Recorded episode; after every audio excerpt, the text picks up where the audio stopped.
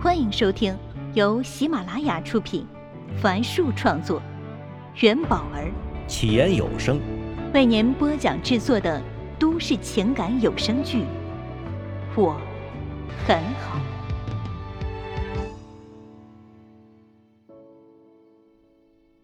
请听第十集。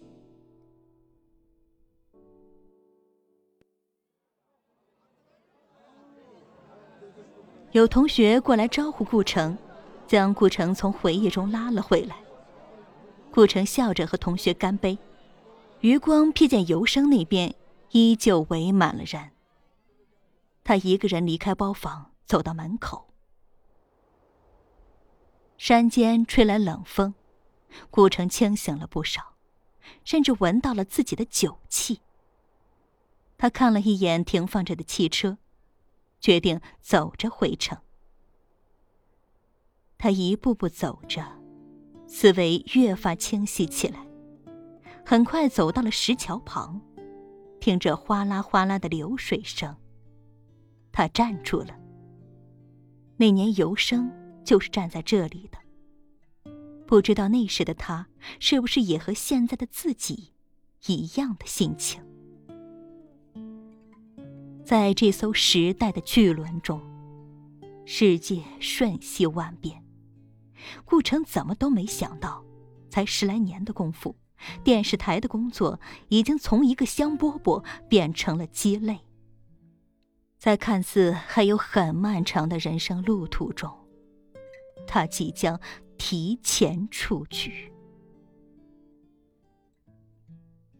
在酒杯的交错中。尤生发现顾城不见了，四处查找后，听一同学说他走了。尤生一路小跑，借着路灯的光芒，看到顾城正站在石桥上。犹豫片刻后，他拨通了顾城的电话。哎，顾城，你人呢？顾城看着平静的河面说。啊，我台里有点事儿，我先走了。对不起啊，顾城，我应该第一个告诉你的。嗨，你这什么话呀？这么高兴的事情，我替你高兴还来不及呢。啊！尤生用手捂住手机，不让风吹进来。嗯，胖子什么都不知道，人家买的怎么可能是跑腿公司呢？啊？啊，狼还没进来前，我几乎签了江城绝大多数餐饮店的外卖合同，独家的。狼对投资人承诺过，今年要成为江城的老大。哼，他们只是买了这些合同而已。尤生停顿了下。一来这些年我觉得很累，二来，你知道的，我不会是狼的对手。啊，尤生啊，我懂。顾城故意扬起笑声。哈哈，我要挂了啊，同事来接我了，下次可得让我宰你一顿啊。两人挂了电话，都僵持在原地，任凭风吹散了他们的头发。尤生抿了抿嘴。这是他不知所措时惯有的小动作。顾城曾叮嘱他不要在客户面前抿嘴，会显得不自信。那是第一次同学会后的事情了。二十次面试失败的尤生，终于找到了工作。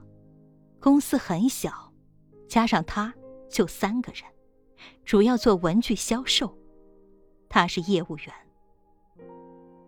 那天，他想进入一家大型集团公司推销文具，却被拦在了大门外。无论他怎么讨好保安，就是不让进去。保安撵他时，一辆气派的电视台采访车停在大门外。顾城和同事们下了车，尤生急忙蹲在了地上，假装捡东西。顾城几人踏着铿锵有力的步伐从他身边经过。他听到了自己砰砰的心跳声，他害怕被顾城发现。集团公司办公室主任急忙出来迎接顾城一行，满口的恭维。尤生小心翼翼的站起来，想趁机悄无声息的离开。可刚转身，就听到有人喊他的名字。尤生。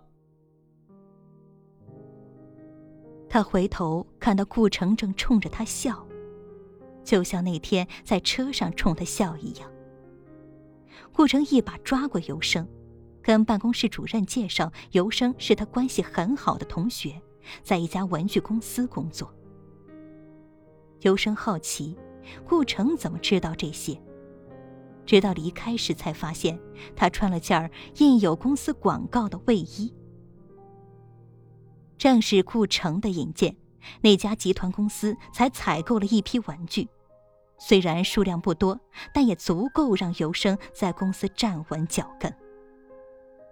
此后，两人关系越来越好，但尤生从未当面感谢过顾城。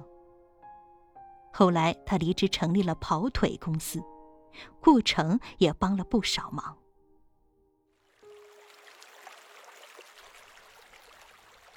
河里的水越流越急。顾城轻轻叹了口气。与此同时，尤生看了一眼顾城，又不经意间抿了抿嘴，转了个身。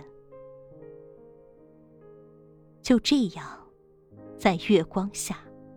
在同一条路上，两个男人朝着相反的方向，同时迈开了步伐。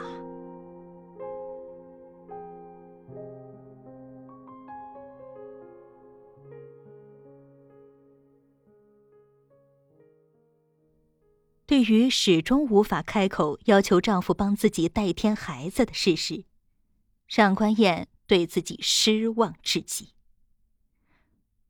帮自己？哼，这怎么能算是帮自己呢？难道这不是他的孩子吗？他无法理解自己的软弱，全然不似以前的自己。如果这件事儿发生在别人身上，他肯定会指着那个人的鼻子说：“嘿，真的要被你活活气死了！”这不就是跟你老公说一句话的事儿吗？你是一个大人，受过高等教育，有自己的独立人格，怎么连表达一下自己的意愿的话都不敢说？啊？难道这孩子是你一个人的吗？也不想想，孩子姓什么？原来，人真的不能脱离别人的实际情况而对那人横加指责。想到这里，他哑然失笑。这件小事儿像苍蝇一般在他身边萦绕，始终挥之不去，让他有些恶心自己。就在他惴惴不安时，好几年没有联系的张晨打来了电话，差点被他以为是骚扰电话而直接摁掉。喂。燕子，是我呀，张晨。电话那头，张晨的声音一如既往的嘹亮。哦，上官燕全然没想到会是张晨的电话。阿晨，是你呀！哎呦，我都想你们了，想你也想陈静。张晨笑着说：“好在呀。”我们周六就能见面了。上官燕庆幸自己没有直接挂掉电话。是呀。哎，燕子，你还好吗？当听到这句话时，上官燕用另一只手捂住了嘴巴，几次张开嘴，却都说不出一个字，最后竟哭了出来。听到哭声的张晨在电话那头愣住了，不知道发生了什么事只能轻声唤着。哎燕子燕子。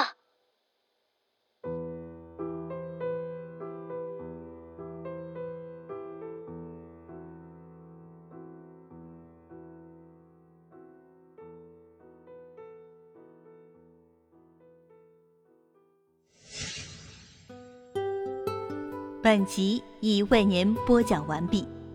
感谢收听。喜欢请订阅，分享给更多的朋友。下集再见。